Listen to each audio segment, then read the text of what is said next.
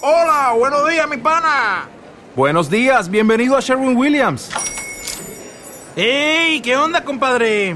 ¿Qué onda? Ya tengo lista la pintura que ordenaste en el ProPlus app. Con más de 6.000 representantes en nuestras tiendas listos para atenderte en tu idioma y beneficios para contratistas que encontrarás en aliadopro.com. En Sherwin Williams somos el aliado del PRO.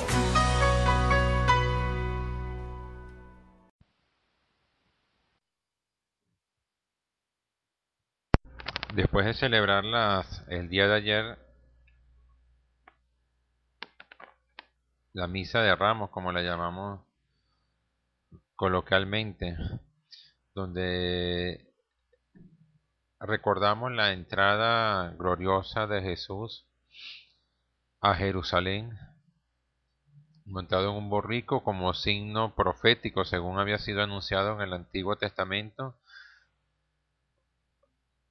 que entraría a la ciudad santa en un burrito. Evidentemente en este momento de la historia de Jesús le antecedía su gran, una, buena fama. Ya había hecho algunos detallitos como curar a algunos enfermos, devolver la vista a algunos ciegos, incluso había devuelto la vida a un muerto, que es uno de los, de los signos que más llamó la atención para los seguidores, pero que también más llamó la atención para los perseguidores.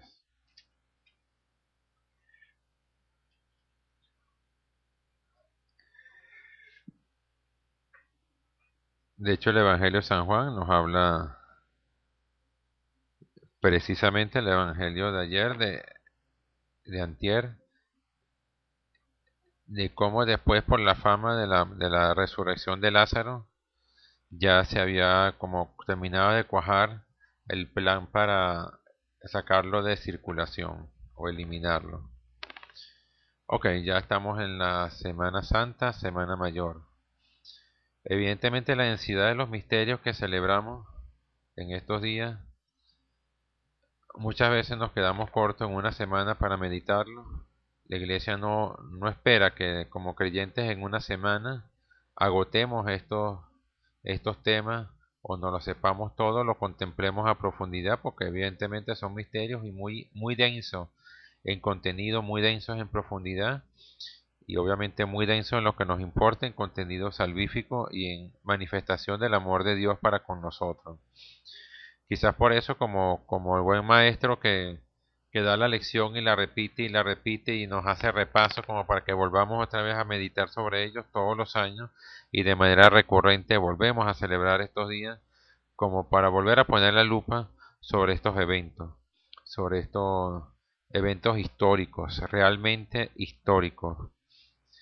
Si pusiéramos la vida de Jesucristo desde su nacimiento hasta su final, de los aspectos de su vida donde hay mayor certeza histórica que realmente estos eventos ocurrieron son evidentemente la última semana de Jesús, su pasión y indudablemente por creyentes y no creyentes el dato eficiente de que realmente murió.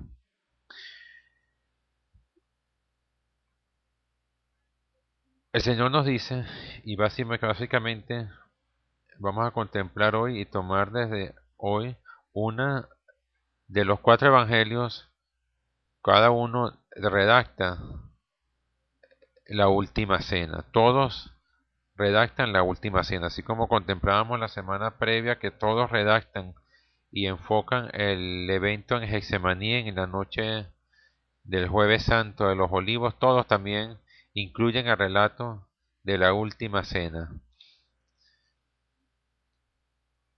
Quizás el más conmovedor y más lleno de ternura hacia Lucas, quizás el más escueto y quizás con mayor valor histórico sea Marco, pero el más extenso, con más detalles, con más contenido simbólico, con más profundidad teológica, evidentemente es el de Juan, que dedica tres, cuatro capítulos con diferentes temas uno de ellos es la venida del Paráclito.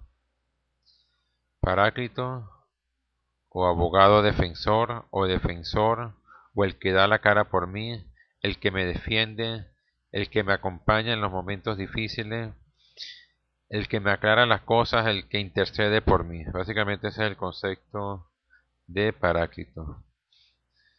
Vamos de entrada a escuchar el texto y desde allí nuestra reflexión de hoy para esta semana mayor.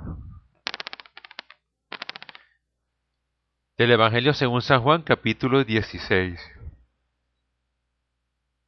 No os dije esto desde el principio porque estaba yo con vosotros. Pero ahora me voy a aquel que me ha enviado. Y ninguno de vosotros me pregunta, ¿a dónde vas? Sino que por haberos dicho esto vuestros corazones se han llenado de tristeza. Pero yo os digo la verdad. Os conviene que yo me vaya. Os conviene que yo me vaya porque si no me voy, no vendrá a vosotros el Paráclito. Pero si me voy, os lo enviaré. Y cuando Él venga, convencerá al mundo en lo referente al pecado, en lo referente a la justicia y en lo referente al juicio en lo referente al pecado porque no creen en mí. En lo referente a la justicia porque me voy al Padre y ya no me veréis. En lo referente al juicio porque el príncipe de este mundo está juzgado. Mucho tengo todavía que deciros, pero ahora no podéis con ello. Cuando venga Él, el Espíritu de la verdad, os guiará hasta la verdad completa, pues no hablará por su cuenta, sino que hablará lo que oiga, y os anunciará lo que ha de venir. Él me dará gloria porque recibirá de lo mío y os lo anunciará a vosotros. Todo lo que tiene el Padre es mío, por eso he dicho, recibirá de lo mío y os lo anunciará a vosotros. Mucho tengo todavía que deciros, pero ahora no podéis con ello. Cuando venga Él, el Espíritu de la verdad, os guiará hasta la verdad completa. Cuando venga Él, el Espíritu de la verdad, os guiará hasta la verdad completa.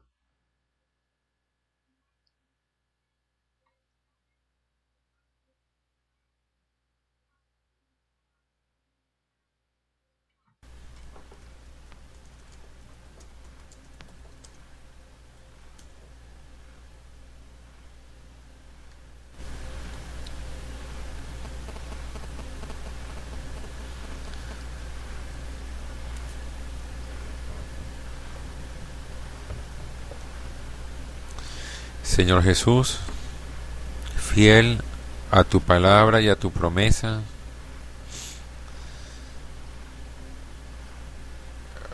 confiando en que tú eres fiel en cumplir, te pedimos que nos des la fuerza de lo alto, que nos ilumines con la acción de tu Espíritu Santo, porque hay muchas cosas que tú quieres manifestarnos, pero que todavía no estamos preparados. Muchas cosas que queremos conocer de ti, pero que nuestras capacidades, por más intensas que sean, se limitan porque tú eres el misterio de los misterios, el misterio del amor. Señor Jesús, Haremos todo nuestro esfuerzo, pondremos todo nuestro interés activo, dispondremos de nuestra inteligencia, de nuestra actitud emocional favorable, decidiremos y optaremos por ti. Daremos el esfuerzo haremos el esfuerzo necesario físico, mental, emocional, intelectual, económico, familiar, que haga falta como signo delante de tu presencia que sí nos interesas tú y que estamos dispuestos a hacer esfuerzo, incluso si es necesario sacrificar ciertas cosas por salir a tu encuentro. Y desde el mismo momento que tomamos la actitud de abrirnos, de disponernos, de actuar favorable a tu llamado, también reconocemos que por más intenso que sea el esfuerzo que hagamos, nunca llegaremos a penetrar tu misterio si tú, si tú mismo no nos lo revelas, si tú mismo no te nos manifiestas. Muchas cosas tienes que decirnos y lo cierto es que queremos escucharlas. Muchas cosas quieres darnos a conocer de ti, del mundo, de la historia, de la vida, de tu Padre, de nosotros, de nuestro pasado, de nuestro presente, de nuestro futuro terrenal, de nuestro futuro eterno.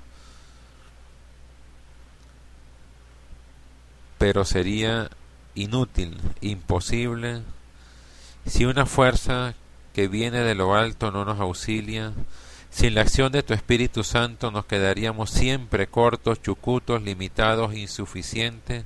Por eso, Señor Jesús, queremos en este día, queremos en esta noche, simplemente pedirte, rogarte, que cumplas tu promesa, pero con la concreción de nuestra vida aquí ahora. Es decir, Tú prometiste derramar tu Espíritu Santo, tú permitiste darnos un Espíritu de verdad, un Espíritu que nos muestre, que nos interprete, que nos introduzca en el misterio de la verdad de tu amor.